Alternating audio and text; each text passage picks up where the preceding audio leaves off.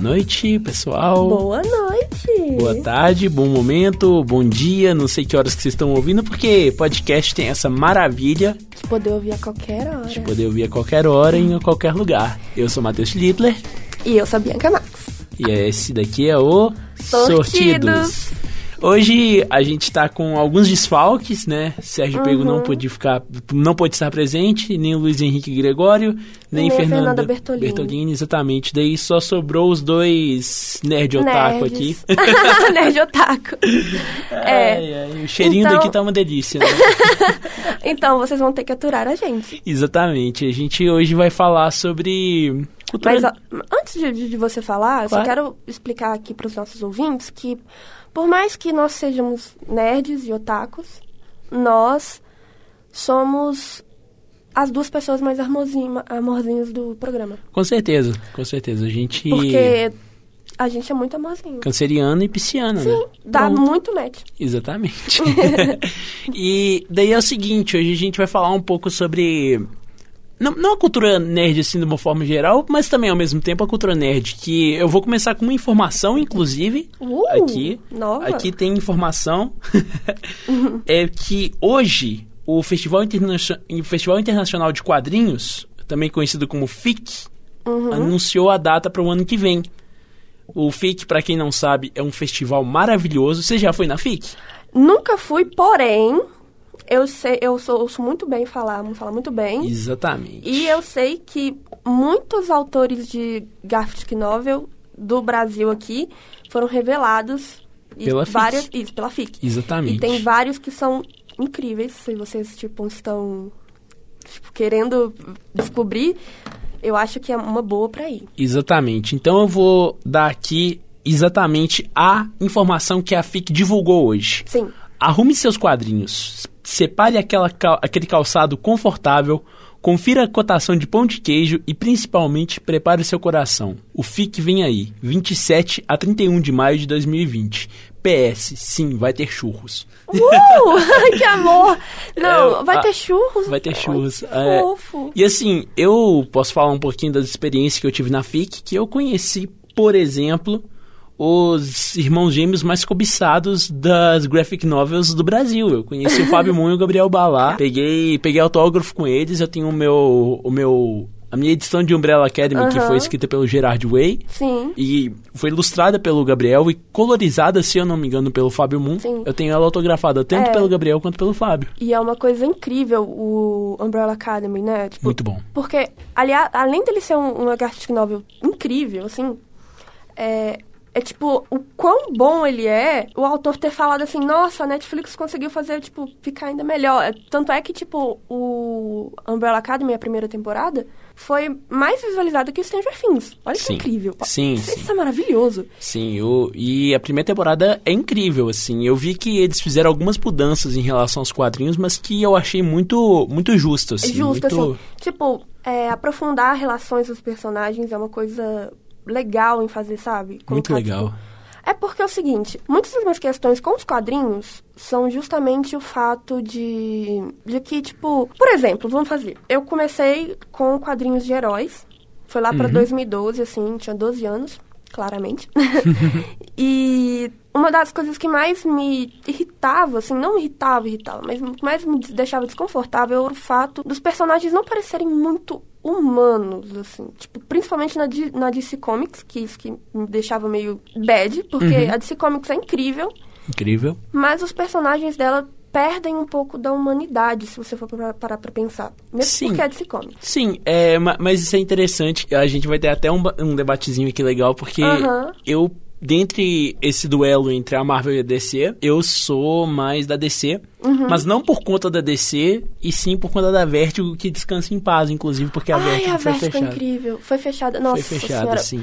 Gente, Sandman, vocês têm noção do que... Gente! Sandman é incrível. Inclusive o. o não, não o Neil Gaiman, né? Porque o Neil Gaiman ele é roteirista só. Mas Uhum. Sim. o cara que fez os quadrinhos do Sandman tava na última FIC aqui, deu autógrafo pra geral, trocou Ai, ideia com todo amável. mundo. Bebeu uma Gente. cervejinha com todo mundo, ó. Sensacional. Gente. Cara, muita gente boa. Sim, e, e, tipo, a revistinha do Sandman, tipo, é a base da cultura pop. Não sei Sim. por que, que não é tão popular. Todo mundo fala que é underground, mas, tipo, É, é, um, é um underground que todo mundo conhece. É tipo, sei lá, Aham. The Smiths, sabe? Tipo, todo Sim. mundo conhece Smiths, mas não, não, tipo, não é tão popular. Eu acho Sim. muito estranho isso. Saudade, Vértigo. A Vertigo é... Pois é, ela anunciou recentemente que fechou, né? Uhum. Mas daí é isso. Então eu queria deixar esse convitezinho aqui pra vocês que a FIC é um, é um negócio sensacional. Sim. Sempre dá, dá um espaço muito bom pra quadrinistas independentes também. Sim, E, que tem uma é é diversidade bom. muito boa, assim, Porque sabe? os quadrinhos brasileiros, eles estão um pouquinho em queda, né? Vamos Sim. ser sinceros. E isso não é uma coisa legal de se fazer. Porque se você for parar pra pensar, a gente... Assim, eu não sei se você vai concordar comigo, Uhum. mas o Brasil, ele cresceu muito, principalmente, assim, no jornalismo. Tipo, na... Na época em que a gente estava, assim, ele cresceu muito com charge, caricatura. Então, é um pouco triste saber que, tipo, os quadrinhos brasileiros tenham perdido um pouco da sua identidade, porque a gente é um país, um país caricato. Sim. Se for parar pra pensar. Dá pra fazer, tipo, uma caricatura só definindo o que que é ser brasileiro. Sim. Que é, tipo, jogar futebol e assistir um, um belo jogo do Brasil contra qualquer outro time tomando uma cerveja. Tipo, essa é a paz brasileira. Sim, e, inclusive eu acho que eu tava parando pra pensar justamente, eu, eu concordo demais com isso que você falou. Uhum. E voltando a falar, bajular mais uma vez a FIC, eu fui... Vamos bajular. Fique, Vamos- te amo. FIC, te amo, me contrata. Laranja, você é lindo, eu te adoro. Laranja é um dos organizadores que mais me inspira assim, na minha vida. Um, grande beijo pro Laranja. Mas... Beijo, laranja. Mas aí é o seguinte, na FIC eu fui num, numa mesa redonda que teve fantástica, que era justamente do, do Luiz G Sim. e do Nilson, eu acho que, é o, nome- que o nome dele é Nilson, e do Alves. Que Nilson Azevedo, isso, Luiz G, Nilson, é, Nilson Azevedo e o Alves. E os três estavam falando justamente sobre essa importância de, Uhum. da, do desenvolvimento da sociedade brasileira através dos quadrinhos. Porque Sim. a gente vê, tipo, eu, particularmente, fui começar a pensar sobre isso. Tudo que eu sei de folclore até hoje eu aprendi com o Ziraldo. Sim. Eu, eu, eu aprendi com o Ziraldo. O Ziraldo é um dos caras que mais fez um trabalho lindo, Sim, assim. Ziraldo, maravilhoso. Grande não abraço, é um Ziraldo. fascista. Não, não é um fascista. Grande abraço, Ziraldo. Me contrata Sim, também. Sim. Ziraldo, te amo. Ziraldo, te amo. É, mas assim, eu acho que ninguém. assim, Não tirando, assim, o, um pouco do mérito do Maurício de Souza, que aliás é um pouquinho. Dinheirinho ali é. É. muito fácil. Mas realmente, tipo, eu desconheço uma criança que não tenha aprendido a ler com Turma da Mônica. Sim, de fato. Você pode perguntar, tipo, pra qualquer um, fala, você aprendeu a ler como? Qual foi as primeiras coisas que você leu? Foi sempre a turma da Mônica. Sempre a né? turma da Mônica. Sim. Então a gente vai dar um pouquinho de crédito pra você, mas não passando pano, porque eu sei que tu quer grana. Inclusive, eu não sei se você viu isso, que anunciaram ontem Hum. que. Olha só o tanto de notícia que a gente já tá dando aqui, né? Não é? O mundo do, do- do pop tá pegando fogo, hein? O mundo do pop tá fervendo. Inclusive, coisas muito importantes pra gente falar de música hoje também. Sim, né? oba. Lula Palusa, mandou Pois um abraço. é. Lola Palusa com Lana Del Rey. Exatamente, mas a gente já já vai chegar lá. Antes disso, eu só quero contar isso pra vocês que o Maurício de Souza Produções anunciou que vai começar a lançar agora uma série animada da Turma da Mônica Jovem. Ah, sim, claro. E vai ser no Cartoon Network, se Uhum. Vai ser vocês no Cartoon quiserem Network. ver. Sensacional. Apesar de, tipo, eu desgostar da turma, turma da Mônica Jovem atualmente, assim, Porque quando lançou foi aquela coisa, né? Tipo, Sim, todo foi mundo incrível. Foi, foi incrível. tipo, todas a, tipo, da primeira série, por exemplo, porque já entrou em outra série, Sim, a- em... aquela série do RPG, né? Que Sim. O... Sim, foi maravilhoso. Era maravilhoso. Eu Tanto é. que- Os lembro- quadrinhos do Emerson, aliás, o Emerson de Abreu. Tipo, abraço, Emerson, se vocês estiverem ouvindo Uhum. Me isso. contrata aí, Me Emerson. contrata. Eu te adoro. E eles eram, tipo, um dos melhores. Eu, tipo, ansiava pra ler os Uhum. quadrinhos do Emerson. Atualmente ele não está na, na turma da quando jovem, mas é, podia voltar, né? Podia voltar. Saudades, Emerson. Saudades, Volta pra Emerson. mim. Volta. E assim, as, e as outras primeiras sagas também eram muito incríveis. Tinham várias referências da cultura pop. Uhum. Era sempre mostrando, tipo, e da cultura pop, eu não digo assim, da cultura que era quando foi lançada, mas sim da anterior, que era Uhum. dos roteiristas, que eles conheciam essas coisas. Tipo, por exemplo, na primeira edição da Turma da Mônica Jovem mesmo, tinha referência aos Beatles. Aí, tipo assim, ah, uma referência aos Beatles, mas tipo, que criança daquela época que ia conhecer Beatles? Uhum. E eu só sabia de Beatles porque, tipo, os meus pais, muito obrigado, pais, por terem me ensinado a escutar, tipo, música assim, rock, essa cultural. Mas eles eram, assim, entendeu? Eles tinham essa pegada muito antiga. Por exemplo, tinha, justamente você falou, RPG, tinha aquele, coisas de anime antigas também, que era Sim. muito mais mangá, que perdeu Referência, também. referência muito a Cavaleiros do Zodíaco, né? Até, Sim. até o traço, assim, a- O às traço. vezes lembrava, né? Sim, muita referência, referência a Sakura Card Captor, Que saudade. saudades. que, aliás, lançaram um mangá realmente, né? Uhum. Com essa pegada Sakura Card Captor. Uhum. Porque, enfim, é, foi feito pela Petra Leão, que é uma roteirista bem, bem conhecida. Ela é boa, embora eu discorde de algumas coisas que ela fez na Turma da Mônica Jovem. E eu acho assim, infelizmente, ela perdeu esse, esse traço legal que ela tinha. Uhum. E é por isso que eu espero que essa animação seja muito mais baseada na, na primeira versão da Turma da Mônica Jovem do que na atual. Certo. Eu, eu já. Eu só acompanhei a primeira, eu não acompanhei a atual, porque Eu também não acompanho atual, eu só vejo na internet o que, que tá Certo. rolando. eu, eu, sei lá, tipo, eu tenho 22 anos, né? Quando foi lançado, eu devia ter uns. O que? Foi uns. Foi acho que 2007, 2006. 2006, 2007, eu tinha, eu tinha por aí 10, 10 anos mais ou Eu menos. tinha 7 anos na época. Exatamente, eu tinha 10 anos e eu lembro que era até legal, porque era, recomen- era recomendado para maiores de 10 anos. E eu falei, ah, eu tenho 10 anos, então eu posso ler, sabe? Aham. Essa coisa bem é, da nossa cabeça de Que criança bom que a minha mesmo. mãe nunca ligou pra isso. Meus pais também não, eu que ligava mesmo. Você é responsável.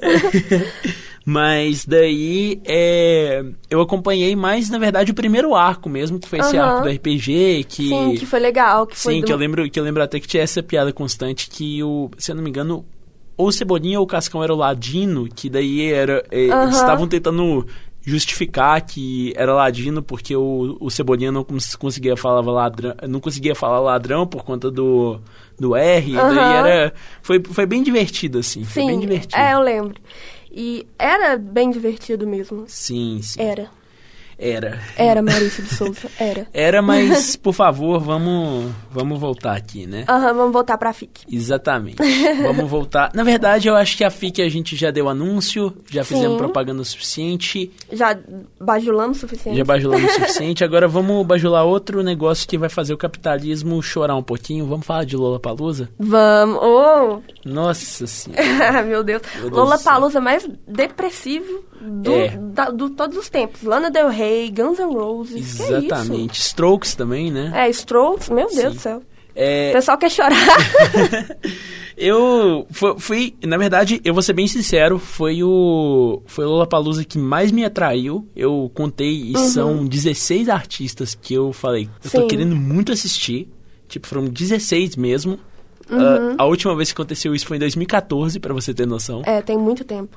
Tem Saudades. Lola Palusa. E, e aqui, pra, pra gente ter uma, uma mínima noçãozinha aqui, tem o- os headliners são Guns N' Roses, o Travis Scott, que é um baita de um rapper, Sim. cara muito bom, muito bom mesmo. Emicida também vai estar. O Emicida também vai estar. Nossa, oh, o, o line-up de rap tá maravilhoso. Sim, Tem é o- óbvio. E eu fico muito feliz que eles tragam o Emicida. Porque, tipo Sim. assim, ele é um dos melhores rappers que, tipo, eu conheço. Eu amo Racionais, tá? Não, não me matem. Mas Uhum. eu, eu, tipo, o Emicida é muito mais, sabe? E do Sei lado lá. do Emicida também tem o Jonga representando BH, que é um... Hum, Dijon, eu te cara. amo. Se E- você estiver ouvindo isso. Tem, tem, tem outro negócio aqui que inclusive é um é um, uma recomendação que eu quero fazer, que é bastante sobre a temática, assim, de uma forma geral Uhum. dos sortidos, que é uma um grupo de hip hop que chama Brockhampton. Você já chegou a conhecer eles ou não? Não, mas pode falar que eu quero ver. O Brockhampton é um grupo, é uma boy band na verdade, de hip hop, super legal. Uma boy de um- band. Nossa, isso é interessante. de uns 14 caras, assim, mais ou menos. E, tipo assim, o líder deles, bem, entre muitas aspas, porque na verdade eles não querem ter essa ideia de líder, mas Uhum. o, o cabeça do grupo, ele é gay. E ele trata de questões LGBT dentro do hip hop, que é Ai, uma coisa Quase muito impossível. rara. Muito É. rara. Uma das coisas que a gente escuta muito no hip hop e no rap, principalmente americano, é essa caricatura de chamar de gay, não sei o que, não sei o quê. Tanto é que, tipo assim, é, fãs de Eminem não me matem, porém, assim, eu gosto do Eminem, ele tem muito talento, tem muitas músicas boas, porém, ele é sim homofóbico e misógino. É, ele, ele é um pouquinho problemático. Ele é dizer. problemático, assim. Eu entendo que ele seja problemático, né? Porque ele teve uma, uma vida Uma problemática. vida bem problemática, sim. Isso É é, isso é importante, né? Da gente entender todo, Aham. todo esse contexto. Mas, tá na hora de mudar, né? Você já tem dinheiro, você já tem. Mas você sabe de uma coisa que eu acho muito curiosa que tá acontecendo no hip hop Ah, hoje em dia? É sim. justamente essa coisa de, tipo assim, tá chegando muito artista LGBT. Sim, eu acho incrível. O Frank Ocean, que é o, o único homem que eu deixo ser decepcionado por, porque ele merece tudo. Você quer o mundo, Frank Ocean, eu dou. Eu te dou. O Jaden Smith mesmo, que é o filho do Will Smith, que tá no lineup do Lollapalooza também, que também Nossa. Uhum. trata sobre as coisas LGBT. O Tyler, The Creator, que surpreendentemente saiu do armário, né? Que, que é um cara que, inclusive, nos primeiros discos dele, falava algumas coisas que todo, que todo mundo achava que ele tava, na verdade, zoando. Que ele falava, tipo, eu sou viadão, essas coisas. Uhum. Só que daí Era verdade. era verdade. Então, amigos, eu tava saindo do armário e vocês nem perceberam. É, foi, foi basicamente. Daí depois saiu toda essa coisa que, na verdade, o último disco dele, que é o Flower Boy, quer dizer, o penúltimo disco dele, que é o Flower Boy, conta o que dá-se a entender que é sobre o relacionamento que ele teve com o Frank Ocean, inclusive. Sim, Inclusive, desculpa. perdão. E, não, não, eu que dei uma engasgadinha. Não, eu sei. Mas é porque, tipo assim. Minha, minha boca também tá seca. É, o tempo de BH está secaço mesmo. Triste. E com esse link com o do, do Tyler, The Creator, também confirmou um outro cara que eu particularmente gosto muito, chama Rex Orange County, Sim. que ele, ele participou de duas músicas do disco do último disco do Tyler, The Creator, mas que ele tá fazendo muita, muitos trabalhos muito bonitos, assim, tipo de R&B, assim, Sim. o, o cara é... O cara é, americ, é- ele é britânico, aliás, ele não é americano, ele é britânico. Aham. E assim... Que dá pra entender pelo sotaque. É.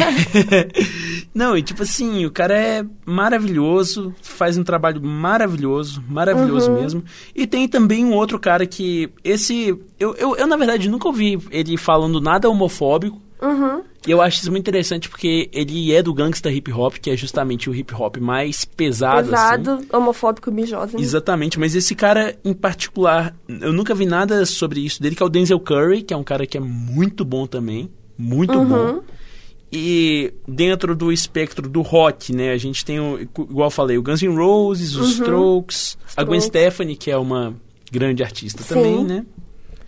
Fe- Ah, Representando o rock feminino, claro. Justamente. Rock quem- feminino que é muito pouco representado. muito triste. pouco representado. Nós Um, um grande abraço para perdemos- Joan Jett. Joan Aham. Jett me adota. Nós, porque nós perdemos muito das mulheres do rock. sim, Nós perdemos muitas mulheres do rock. E isso é bem triste. sim. Principalmente as que, tipo, fizeram história no rock. A gente vê Janis Joplin, né? Ah, o- a, a própria Courtney Love, Uhum. Sim, que, a tem, Courtney Love. que tem toda essa questão de misoginia em cima da história dela com o Kurt Cobain, Sim. né? Que inclusive é muito doido que, por mais que o Kurt Cobain fosse problemático por milhões de coisas psicológicas que ele era, Uhum. uma coisa que ele nunca foi, que ele sempre lutou contra, Foi esse, essa foi a misoginia. É Foi uma coisa misoginia. interessante nisso, porque, assim, o, o Nirvana, por si só, é um. É um grunge que, tipo, tratava de temas pe- pesados. Sim. Você sempre via, tipo, temas como depressão, bipolaridade nas músicas deles. E também era um. Uma banda que, tipo, lutava muito pela igualdade. sabe? Sim, Eles detestavam quando alguém fazia uma piada homofóbica ou, Sim. O Kurt Cobain mesmo falava que, tipo assim, se você tipo, é racista, homofóbico, pare de escutar os meus, os meus álbuns, eles não são pra você. É, é muito engraçado que tem uma coisa que o Kurt Cobain falou lá atrás, que a- hoje em dia a galera tá ficando brava com o que ele falou lá atrás, que ele fala que branco não pode fazer rap, e eu acho isso maravilhoso. Realmente. eu concordo. Eminem. Ah, Eu entendo que, tipo, o Eminem tenha talento, ele foi criado na periferia, claro. Sim, mas o rap é muito da cultura negra. A Sim. gente não pode tirar o rap da cultura negra. Sim, exatamente. Porque se fosse assim, a gente já tá apropriando do rap. Exatamente. Mas isso aqui, voltando pro rock and roll, também teve Vampire Weekend, que eu tive a oportunidade de ver em 2014 e foi a coisa mais linda do mundo. Hum. Cage the Elephant, que eu também vi em 2014, que foi maravilhoso. Esse cara aqui a gente vai pular porque, na verdade, ele é de outro rolê. mas Eu vou querer falar dele também. E eu acho que o que mais me destaca aqui também, dentro das atrações de rock, é uma banda que chama Idols. O Idols é uma banda de punk. Punk bem pesadão assim mesmo, do, do- da Inglaterra também. Tinha que ser, né? É, tinha que ser. E os caras são queer. Os caras basicamente, tipo, eles são queercore. Ele, tipo, Sim. as letras dele, deles todas tratam sobre a questão LGBT Sim. de uma forma geral, tipo, É. porque, tipo, fala sobre a masculinidade, sobre essas Masculinidade, coisas. isso é incrível, Isso é é uma incrível. coisa importante, Uhum. porque, assim, eu acho que não deve ter, tipo, na minha geração, um homem que cresceu confuso, porque a, a nossa geração tá muito entre a geração que a gente foi criado na geração, tipo, 80, 70, Uhum. que eram pessoas que é, eram muito homofóbicas, misóginas, racistas. E a gente cresceu nessa vibe de que não, a gente tem que mudar, mas ao mesmo tempo a gente não percebe que a gente tem que nos mudarmos primeiro para depois fazer alguma mudança. Exatamente. Eu acho que eles tratam disso de uma forma tão bonita no, no disco, sabe? Uhum. Que é justamente essa, essa crítica a, a eles mesmos, sabe? Sim. Tipo, é uma coisa que eu acho muito bonita mesmo. Mas agora, indo pro universo do pop, é como a gente já deu o spoilerzinho, tem a Lana Del Rey. Lana Del Rey. Que, inclusive, Norman, Norman Fucking Rockwell é um dos melhores discos do ano. Sim. Disco maravilhoso. É, a, a Lana Del Rey, ela tem uma voz incrível, uma Incrível. voz maravilhosa. O, como que ela E- muda as a voz dela Sim, é... é incrível. E eu acho é, injusto, muito injusto as pessoas falarem que, ah, pra que que ela tá aí? Não sei por que que ela faz tanto sucesso, não sei o que, isso aqui, só faz música depressiva. Eu falo, gente, o mundo tá meio depressivo. É. E eu, eu fico muito, tipo, muito tensa, assim. Eu vejo que muita gente fala assim, ah, a cara dela é de querer estar morta, e assim. E, gente, assim, é um assunto meio sério, né? Sim. Não vamos brincar com isso. Exatamente. E mesmo que, tipo, tenha essas letras, que eu vou voltar um pouquinho no Nirvana, Uhum. que é bom pra gente chamar a atenção. Exatamente. Não façam tanto bullying assim, gente. Exatamente. Principalmente porque ele, a pessoa pode ser artista, pode ser. pode ter dinheiro, mas mesmo assim o psicológico afeta demais. Com Eu com só quero certeza. puxar isso, essa Com- atenção, porque eu vejo isso muito nas redes sociais. E é uma coisa certeza. que, que afeta. E pegando nessa, nessa vibe meio. ah, tipo assim, não. é, de- dessas músicas mais introspectivas que tratam Uhum. de assuntos psicológicos sérios também. Tem um outro cara que. Esse sim. É, quando eu vi o nome desse cara no, no line-up, eu não acreditei. Eu quase comecei a chorar em casa hoje. Que é o James Blake. Uhum. O James Blake é um, é um cantor de música eletrônica, mas que já produziu muita gente do pop. Sim. Ele já produziu Beyoncé, já produziu Kendrick Lamar. É, já dá, já, vocês já deram pra ver que É. vocês podem, né, pra ir, já podem É. ir comprando os ingressos que vai e, bombar. E o James Blake basicamente conseguiu fazer a proeza de fazer uma versão de Sound of Silence do Simon Garfunkel que ficou mais Uhum. triste do que a original. Caramba! É, É. grande abraço, James Blake, me dá um beijo na boca. Pelo amor de Deus. Sonho. E, assim, uma, uma das coisas que, que é difícil de fazer da Sound of Silence, ficar mais triste. né? Sim, A gente conhece essa música, ela virou meme, mas é muito triste. é muito triste mesmo. E ficar mais triste ainda, meu Deus. É, é complicado. Será que ele vai cantar no, no Lollapalooza? Ele, ele geralmente não canta ela, ela ele fez por um especial Uhum. da, da BBC. que ele foi tocar na BBC e daí ele fez esse especial com um outro produtor que também é muito amigo dele. Uhum. Mas assim, é impressionante, é impressionante mesmo, impressionante mesmo. Vamos tocar um trechinho dela. Vamos. Então, gente, voltamos. Desculpa pelo, pela depressão aqui instaurada. Triste, mas Triste. nós estamos bem e nós vamos deixar vocês alegres logo logo. Logo, logo, porque tem Charlie XX também. Ah! e é isso aqui.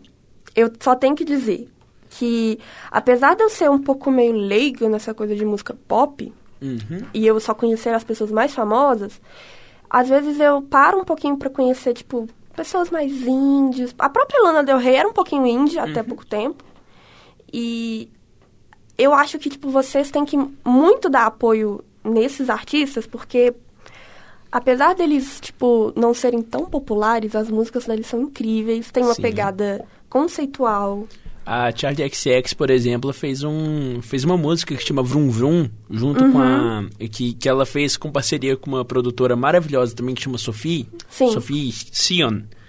E elas usaram o som de Porsche pra fazer o, a batida. Tanto que existe essa piada que fala que. Esse meme, né, na verdade, Aham. que fala que eu quero que a Charlie XX me atropele com o Porsche dela. É isso. É, tenso. Não vamos, vamos ser felizes, nada de depressão aqui, gente. Não, é- não, é porque ela é tão perfeita que daí a gente só quer, tipo assim, faça qualquer coisa comigo, entendeu? Sim, eu entendo, mas mesmo assim. Mas, enfim, é, a gente tem. Nossa senhora, tem muita coisa do pop aqui legal. Tem o Mika, não sei se você vai lembrar do Mika. Era um. Mika? Mika, ele é um cantor. É. Ele é um cantor, eu acho que libanês, se eu não me engano, que ficou muito famoso lá no- uns 10 anos atrás e simplesmente sumiu e agora ele Voltou. voltou aqui. Não, que da hora isso. É muito bom, muito É bom. mesmo. interessante voltar de repente. É, Uhum. porque, assim, cantores que param por muito tempo e depois voltam, é tão raro, não é? Tipo, Uhum. um Sim, voltei, assim, é muito raro. Tipo, ou você fez muito, muito sucesso, você é muito famoso, sim. Uhum. Que, que nem, tipo, por exemplo, Michael Jackson. Tipo, falou que ia voltar, infelizmente não deu, mas Eu ainda acredito que ele vai voltar. um dia, quem sabe, ele tá vivo, gente. Tá vendo? ele morreu no dia do meu aniversário, inclusive. Foi Ai, que triste. Foi triste. Nossa, bad vibes agora. É, mas vamos falar de coisa boa aqui, porque realmente, tipo. Tá muito o, bad vibes. o, o Mika, mas o Mika ele é um cara que sempre traz umas mensagens muito positivas, assim, e que ele sempre representou muito bem, assim, tipo, a galera LGBT lá no início, Uhum. tipo. Quando tava começando a surgir esse assunto dentro, dentro da camada mais pop do pop, né? Aham. Assim, e sem ser a Madonna, sem ser esses grandes clássicos da década de 80, né? É, o Mika apareceu e falou: Não, eu sou homossexual, as minhas músicas são sobre isso. E Eu ele é acho muito- libanês, uma coisa Ele que é é, libanês. tipo, muita coragem pra fazer sendo é, de um país como, como esse. Porque, tipo assim, não é xenofóbico, não sendo xenofóbico, mas a gente tem essa noção de que lá é um tabu gigantesco. Sim, sim, sem dúvidas. E, nossa, gente, mas tem tanta coisa legal aqui. Não dá, não, a gente vai ter um vídeo inteiro, um vídeo, ó, um, podcast, inteiro pra falar. Uhum. Só pra falar, né? Mas então eu acho que com essa mensagem positiva da gente ouvir Mika, vou até colocar um trechinho de música dele Sim. também pra gente ouvir aqui. Pra Vamos ouvir We Are feliz. Golden, que é uma música muito alegre. Sim. E a gente já volta pra falar sobre games. Uou, uou, uou, uou. Ok, games. Nossa, nós estamos na pegada da BGS 2019, não é? Fala aí, seu top 3 jogos preferidos da sua vida. Da minha vida? Da sua vida, é. Nossa, meu Deus do céu, deixa eu ver. eu vou colocar é, Majora's Mask de The Legend of Zelda Uhum. em primeiro, Undertale em segundo. E terceiro é complicado, porque apesar de eu ser, tipo assim, eu amo muito Castlevania e, tipo, sempre fui muito nintendista, mas Ai, é muito difícil colocar algum terceiro. Porque, tipo assim, eu, eu amo muito Zelda. E Certo. isso é, tipo, é óbvio que teria algum jogo na, no meu top 3. Uhum. E eu amo muito Undertale porque foi uma coisa importante pra mim. Undertale é muito importante. É um, é um jogo muito progressista, né? assim. Muito. E, tipo, é tão bonito. E, Se você jogou Undertale e não chorou, você é um monstro. sim, você é um monstro. Principalmente se você jogou Undertale, fez a rota ge- genocida e falou: E não se sentiu culpado. Aí sim, você é um monstro. Justamente, você é um monstro mesmo. Mas terceiro, você vai ficar deixar em branco para todos os outros Eu jogos vou que você jogou? deixar em dúvida. Vamos colocar barra Castlevania barra God of War. God of War, certo. Sim. Porque God of War foi também um dos primeiros jogos que eu fiz. Graças a Deus, meus pais não ligam pra classificação indi- indicativa. porque eles tinham muita. Eles sabiam que eu tinha uma cabeça bem aberta e eles não se importavam. assim. Ótimo. Eles sempre me mostraram coisas assim, tipo, por exemplo, passava uma reportagem de guerra, os meus pais me deixavam na sala porque era importante ver como é que eram as coisas. Sim, é então eles mesmo. me ensinaram a ter uma mente muito aberta. Uhum. E por isso eu jogava God of War com, pasmem, 10 anos. e foi um, assim, a porta de entrada pros jogos, jogos mesmo. Certo. Tanto é que Zelda eu conheci só, tipo, jogando o God of War e procurando novos jogos Uhum. pra jogar, onde eu pudesse jogar no computador. E foi assim, eu, ah, tipo, depois eu comecei a jogar o Castlevania, depois o God of War, e ele virou um dos meus jogos favoritos, porque, assim, o Castlevania, você- que- quem nunca jogou aqui sabe, que, tipo, Uhum. O grande Alucard, que é Drácula de trás pra frente. Sim, né? Alucard, que é Drácula. E, e isso. Assim, tem a, a série na Netflix, muita gente vê e desconhece o jogo. Uhum. Vocês estão errados. a série da Netflix é maravilhosa, mas também as- joguem os jogos, porque são incríveis. Eu lembro que teve esse jogo, principalmente na fase do Play 1, que era meio que pra concorrer, entre aspas, assim, com o Castlevania, que eu gostava bastante, que era o Devil May Cry também, Sim. né? Que era um jogo muito bom também. É, o Devil May Cry, que tem uma, uma inspiração, assim, dos, dos meus livros favoritos, que é o Inferno de Dante. Sim.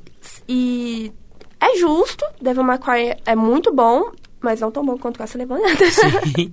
o, Porque- Ca- o Castlevania tem história, né? Tipo, o Sim. Castlevania tá aí desde a década de 80 e o Devil May Cry Sim. apareceu querendo pegar carona na, na garupa da moto, né? Sim. Mas em 2000, né? Sim, e muito difícil. Eu, eu, eu acho que é complicado você fazer uma franquia é, competir com uma que já tem, tipo, já é original. Por exemplo, porque como a, o God of War é exclusivo da Sony, a Microsoft tentou fazer, né, um, um jogo mais, mais para eles, assim, que parecia. Mas na época já tinha o 3 do God of War, que foi, assim, incrível. E para competir, eles lançaram o Dantes Inferno, que, assim. É tipo, não fez tanto sucesso Uhum. e a gente vê que dá, que era só pra, tipo, competir com a, com a Sony, o que é meio irritante. Uhum. Principalmente porque isso atiça muito os fãs dos consoles, isso é irritante. Uhum. Enfim, é isso. E os seus três, top 3, pode falar. Os meus três. Pra começo de conversa, é um jogo da Nintendo. Também eu sou nintendista desde criancinha. Claro. Tipo, que literalmente todos desde nós criancinha. somos.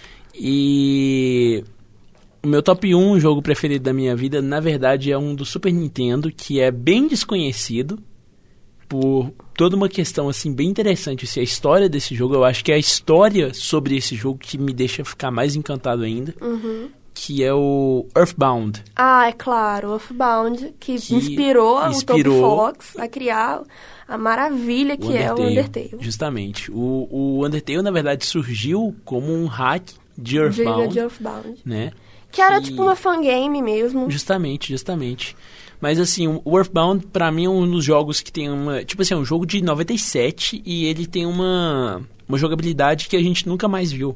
Uhum. Sabe assim, é, é um jogo incrível, incrível mesmo, com uma história Maravilhosa. maravilhosa, muito uma Faz história você- muito muito pesada. Você chegou a jogar já o Earthbound? Sim, já joguei. Nossa, o eu joguei Gaigas- justamente por causa do, do Undertale. Undertale. Eu conheci por causa do Undertale. Justamente. O, o Gaigas, pra mim, é o chefe final mais aterrorizante de todos os Sim, tempos. tipo, a, a própria música quando ele entra dá, tipo, Sim, aquela sim. tremida. sim, sim.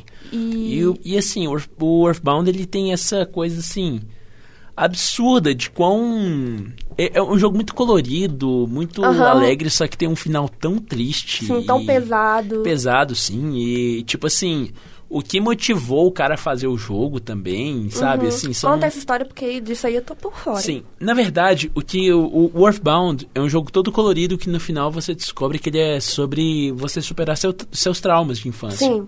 Porque quando, quando o quando o criador do jogo era muito criança, ele foi no cinema com ele foi no cinema com o pai dele. Só que eles entraram numa sala errada, eles iam assistir um filme infantil, só que daí eles acabaram assisti assistindo um filme policial muito violento. E esse menino lembrava na cabeça dele que tinha uma tinha uma cena de estupro no filme. E ele ficou traumatizado com isso. Dó. Ele ficou traumatizado com isso. Ele tinha seis anos de idade quando isso, quando isso aconteceu. Meu Deus.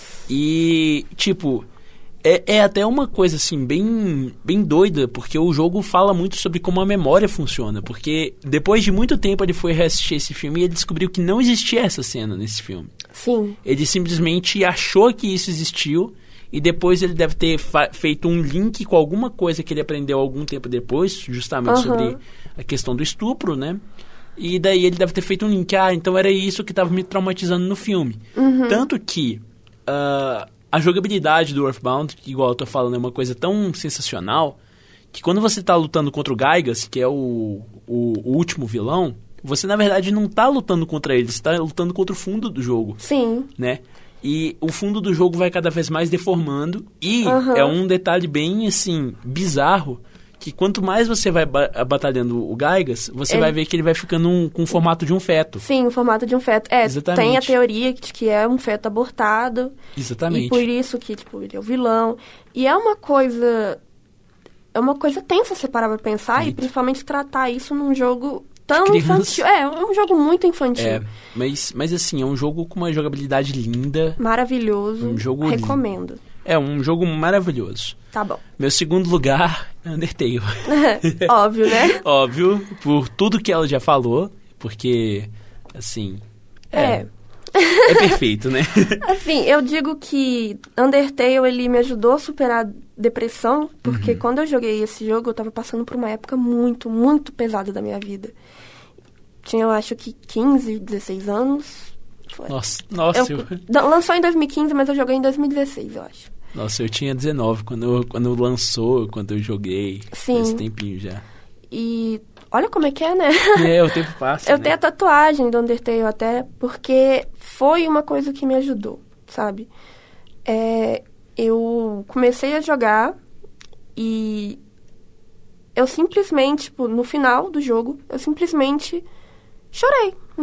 assim, e a primeira vez que eu chorei com um final de um jogo. Sim, Nem com Zelda eu fiz assim. Nem com Meu Zelda. amado Zelda. justo.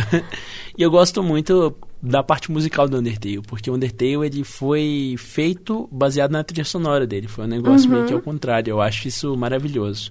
É, mas, Mas deu um ritmo pro, pro deu, jogo. deu um ritmo e é um jogo sobre escolhas. É um Uhum. jogo bem, bem cabeça, assim, bem interessante. Ele tá baratinho na Steam também, ele tá por nove reais. Olha só, gente. Maravilhoso. Oportunidades. E o meu terceiro jogo preferido é o Pokémon Platinum, que é o como se fosse o terceiro, né, assim, porque a cada geração o Pokémon, a cada geração a Game Freak lança dois jogos principais de Pokémon e geralmente lança ou um ou dois depois. Isso desde o início. Começou com, na verdade começou com três, né, que foi o Pokémon o, o, o Red, o Green e o Blue. Depois Sim. do sucesso eles lançaram o Yellow, que era justamente o do Pikachu, né? Uhum, saudades. Saudades. o segundo eles não fizeram isso, né? Eles não lançaram o outro, Sim. eles só lançaram o Gold e o Silver. O terceiro eles lançaram o, o Rubi e o Safira. E também nessa eles fizeram a primeira o primeiro reboot, né? Do, porque eles relançaram também o, o, o Red e o Green, que lançou o Fire Red e o Leaf Green, Uhum. que são a versão remasterizada do jogo, que é maravilhoso. Sim.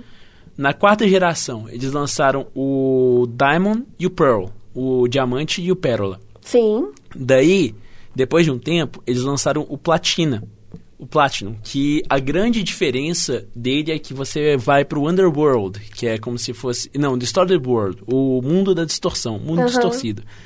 Basicamente, é um jogo de Pokémon, todo infantil, que você vai pro inferno pra, dar pra, pra lutar contra o demônio. Eu acho isso maravilhoso. Maravilhoso. Maravilhoso. E é infantil. Que é infantil, justamente. Além de ter todos os pokémons iniciais que a gente ama tanto, que, que eu amo tanto, que é o Piplup, né? É Uhum. o meu pokémon inicial preferido. É o único pokémon de água, na verdade, que eu já peguei Já assim até hoje. Porque É. eu geralmente pego os de fogo. E o. Só que o último, o Sun e o Moon, eu peguei o. O. Ra- o Rowlet. Não. É Rowlet, que é o de grama, porque Sim. como a gente consegue superar uma corujinha com uma gravata de, de Oh. folha, coisa mais bonitinha do mundo. Não é? Mas é isso. É, esses são meus três jogos preferidos. Eu acho que algumas menções especiais é Life is Strange, que eu acho que não precisa. Que eu acho que nós dois concordamos nisso, né? Não, menção honrosa pra Life is Strange, Sim. que eu acho que É um jogo dos importante, jogos né? índios, dos jogos índios, índios, façam jogos. Enfim, dos jogos índios que, que existem, o Life is Strange é um, tipo, um jogo que trata de temas pesados, Sim. mas consegue tratar isso de uma forma responsável, de uma forma é, bonita e de uma forma que emociona. Sim. E então eu acho uma menção rosa a Life is Strange realmente, Com porque certeza. nunca a Max, né, nossa linda bissexual, Nossa senhora, exatamente. Ou, eu acho que a gente já falou há 40 minutos, claro que a gente vai ter as ediçõezinhas aqui, Aham. mas eu acho que já tá bom de nerdice, né? sim. Mas antes eu posso só dar um adendo? Pode, à Vamos lá. Eu vou só falar um pouco sobre como o como a masculinidade tóxica e o machismo afeta no mundo gamer. Por favor. Por favor, Então. isso, isso é seríssimo, inclusive. Sim, eu sempre gostei de jogos desde quando eu era criança. É, e, tipo, eu cresci com dois irmãos mais velhos, então, na minha época, isso era coisa de menino. Porém, eu sempre adorei jogos, eu sempre gostei de jogar. E eu sempre quis, tipo, escrever, falar e contar sobre isso. E uma coisa que, tipo, eu acabei gravando na minha cabeça é que não... Eu não poderia fazer isso. Porque, tipo, eu era mulher e eu sempre seria taxada de, ah, mulher que joga. Uhum. E Isso é bem irritante. Tanto é que na época que eu jogava World of Warcraft, é, o tanto de mensagem que eu, era, que eu recebia de perguntando se eu era mulher ou homem, como se isso fizesse alguma importância, Uhum. perguntando se eu queria namorar, se eu tinha namorado. Num lugar, tipo, que eu comecei com 14 anos, então eu só queria jogar videogame. E, tipo, falando que eu jogava mal, principalmente quando eu rejeitava, falando, não, eu não quero. Principalmente falando que, ah, você joga mal pra caramba também, não sei o que, não sei o que. Então eu simplesmente desisti de escrever e falar sobre jogos, que é uma coisa que eu falei, não, isso nunca vai acontecer Uhum. por mim. Por mais que jogos tenham feito parte da minha vida, tenham me ajudado é, a sair de depressão, sabe, a, a superar o- o- os meus traumas. E e tipo, isso me deixa muito mal. Eu não sei, tipo, você, se você já passou por alguma coisa assim. Olha, na verdade, não, porque eu jogo muito pouco jogo online. Uhum. Muito pouco jogo online. Eu tipo, entendo. Mas eu percebo isso, eu tenho várias amigas minhas que já passaram por isso, vários amigos meus que são homossexuais, que são bissexuais, que também passaram por vários casos de homofobia. Hum. Que, assim, é complicado, é muito complicado, porque, na verdade, é, o universo gamer sempre foi, tipo assim, a indústria do game sempre foi comandada por homens Sim. para homens. E agora, ainda bem que agora a gente está conseguindo ter coisas mais diversificadas, é, personagens que não são ultra mega sexualizadas, igual a, a Lara Croft, né? Sim. Porque ela era ultra mega sexualizada. A gente vê que a gente tava falando Life Strange, Aham. que aí justamente são duas meninas, que são as personagens principais. Que não são sexualizadas. Justamente. Falam de temas femininos até. Justamente. Tem o, tem o Undertale mesmo, que tem Sim. até um casal de. um casal LGBT no jogo, né? Sim, e Sem uma, dar e spoiler. uma criança queer. Vamos falar sério, porque, Exatamente. sim, uma criança sem um gênero definido, né? Sim. Tipo assim, claramente, Frisk, né? o Frisk é uma, uma criança que, tipo assim, é para você se ver no personagem, é óbvio. Mas vocês podem ver que tanto os fã-artistas e os artistas, eles meio que definem de acordo com a sua percepção. Eu vejo muito artista definindo ela como homem, ela. Eu defino como ela porque, tipo, eu sempre olhei e falei, é ela. Uhum. E definindo é, é, a Frisk como mulher. E eu acho isso incrível. Eu acho isso ótimo, porque realmente uma criança sem gênero é uma coisa que é impossível falar hoje em dia. Sim. Mas eu acho que. Eu, eu também vejo, tipo, muita, muita coisa desse negócio de, jogo, de jogos online que você falou e tal. Uhum. Uma, uma cultura também meio estranha, que é justamente da transfobia, porque fala que quando tem uma mulher jogando, provavelmente é travesti, e tem sempre Uhum. essa, essa piada bem, Bem, bem pesada, assim, é né? triste. Piada bem entre aspas, assim, né? Tipo, Assim, essa eu ofensa, acho. né? Eu acho muito triste, porque, tipo assim, os jogos realmente deveriam ser um lugar acolhedor. Tipo, Sim. toda a fanbase nerd, nós dois somos nerds, bissexuais, nós provavelmente Aham, já passamos por muitos pontos. Muitas coisas. Por exemplo, você só, tá, só gosta de quadrinhos pra impressionar homens. Como se eu quisesse impressionar homem. e você só gosta de videogame pra impressionar homem. É tudo em torno dessa coisa. E se você é, discorda, você é gay. E ser gay, tipo, esse É universo ruim. não é pra você. E se você é gay, você é ruim, né? Sim. É, é uma coisa que o Dan Howell, que é um youtuber que eu gosto muito, que fez um vídeo maravilhoso de, Uhum. Sei lá, tipo 40 minutos, justamente saindo do armário, contando toda a história, assim, do processo Sim. da descoberta da sexualidade dele, que é muito bonito e muito importante também de assistir. Uhum. Ele fala justamente que, tipo assim, ser gay é uma ofensa, é tipo, como se fosse algo ruim, sabe? Uhum. E eu acho que o universo gamer abraça muito isso. Sim. E isso é muito triste, assim. É. Só que eu acho que tá melhorando. E sabe por que, que eu acho que tá melhorando? Diga. YouTube. É verdade. Não é? Porque a gente vê alguns, algumas, alguns youtubers que são fantásticos.